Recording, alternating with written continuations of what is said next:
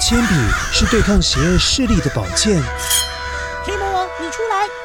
书包是最坚固的盾牌。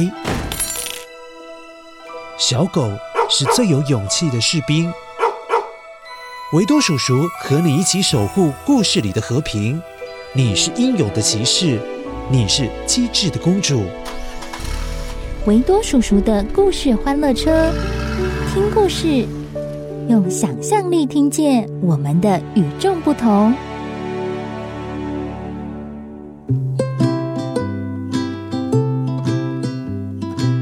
Hello，乖乖，我是维度叔叔。上一次说到白龙鱼服的成语故事，其实只说了一半哦，因为真正的典故还没有跟你说到。这个成语典故，也就是它来自于哪里，是跟一位皇帝想要微服出巡有关哦。好，维多叔叔，什么是微服出巡呐？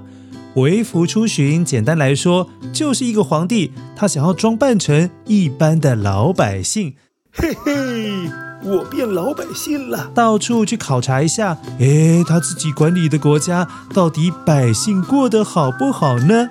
这个就是微服出巡。但是“白龙鱼府”这个成语跟微服出巡跟皇帝有什么关系呀？当然有关系啊！要听维多叔叔跟你说，所以请你今天要仔细听故事哦。不过听故事之前，请先一起来捡捡今天的声音面包屑。声音面包屑。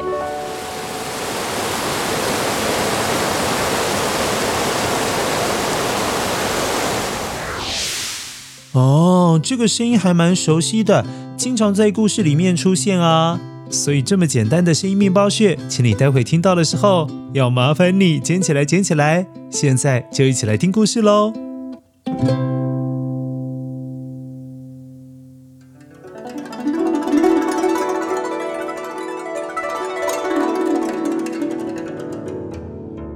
很久很久以前的春秋时期，那是距离现在。大概是两千五百年前了。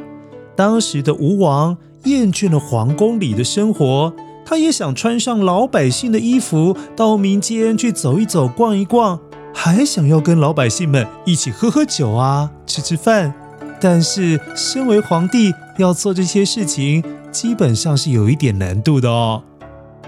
嗯，这皇宫里的生活一成不变，众爱卿们呐。朕听说百姓们的生活可有趣了，不如让我换套老百姓们穿的衣服，我到城里去逛逛，和他们吃吃饭、聊聊天、喝喝酒，如何啊？吴王啊，你如果为服出巡，变成老百姓时遇到了危险，那该如何是好啊？千万别去啊！确实，这个决定吓坏了满朝的文武百官们。要是吴王在出行的过程当中遇到了什么麻烦，有什么三长两短，谁能够承担得起这样子的风险啊？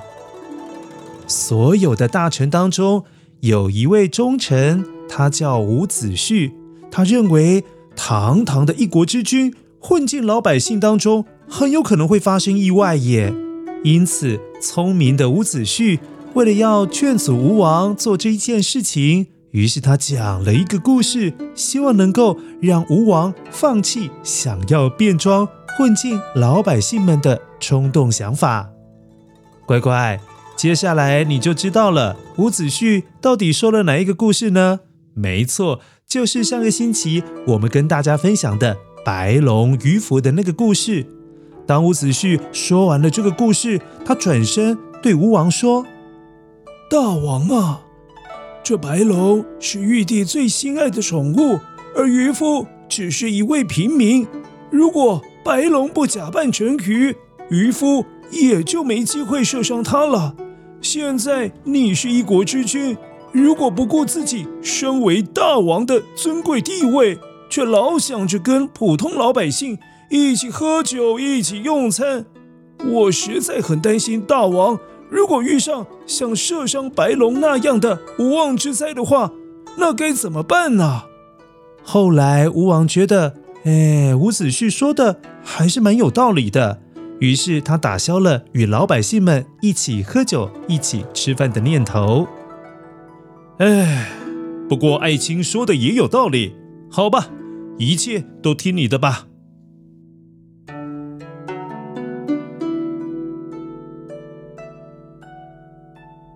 不过乖乖，白龙鱼府这个成语故事不只有这个版本哦，还有第二个版本。维多叔叔现在就跟你简单分享一下，来喽！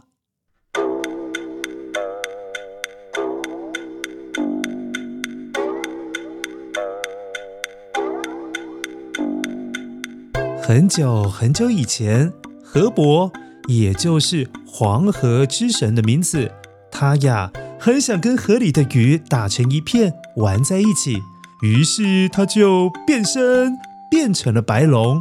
到河里去玩耍喽！哟呵，嘿嘿，好开心哦！小鱼鱼，来，我们来玩躲猫猫，看看谁躲得最好呢？哈哈哈！当时住在黄河下游的后羿。看见了好大的一条动物出现在河里，以为这白龙跟之前的太阳一样，又是来扰乱百姓们生活的大怪物。不知道又是哪来的妖怪，让你瞧瞧我射下九个太阳的神力，看你以后还敢不敢来黄河这捣乱呢？神射手后羿，他拉满了弓，射出了箭，哇！果然超级神准的一箭就射伤了白龙的左眼，呃，啊，痛痛痛啊！变身成白龙的黄河之神，也就是河伯，他受了伤，就赶紧逃回天庭，去跟玉皇大帝控诉后羿伤害了他，并且请求玉皇大帝，你必须要杀掉后羿啊！玉帝呀！你就任凭一个老百姓伤害我吗？我可是你仙界的同事呢，跟你一起工作这么多年，如果你不惩罚后羿，这样以后凡间的平民都会觉得我们神仙好欺负呢。你一定要惩罚后羿，用他的命来赔偿我的眼睛啊！河伯，你可是堂堂正正的黄河之神呐，啊，后羿。怎么能够弄伤你呢？还不是你自作聪明又贪玩，化身成白龙，让后羿以为是怪物，才会想要除害。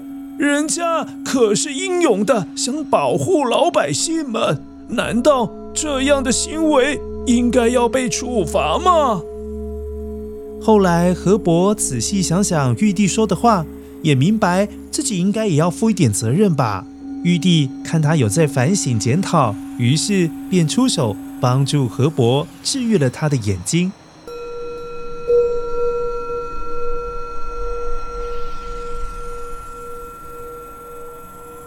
好喽，今天的故事结束了，一起来确认一下，你有没有捡到今天的声音面包屑？声音面包屑。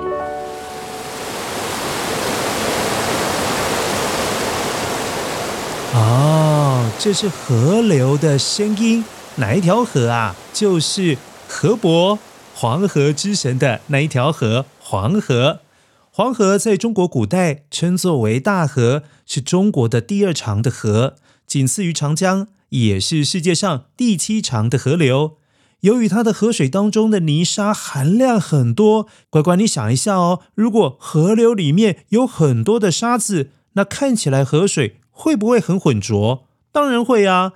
所以因为它很浑浊，古代人就称它为浊河或者是黄河。而黄河夹带的泥沙数量也是世界上最多的哦。那现在考考你，我们台湾最长的河川是哪一条河呢？一二三，是浊水溪，总长是一百八十六点四公里。它流经过的地方包括了南投、彰化、云林县。你有没有住在这几个县市呢？